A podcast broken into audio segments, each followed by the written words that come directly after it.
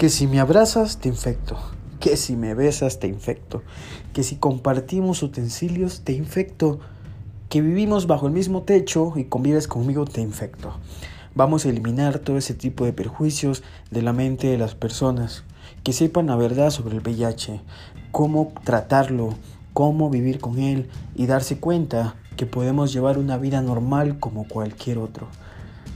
La medicina ha avanzado lo suficiente como para tratar este problema y vivir normal, una vida larga, llena de salud, por decirlo así, sin que la enfermedad te limite.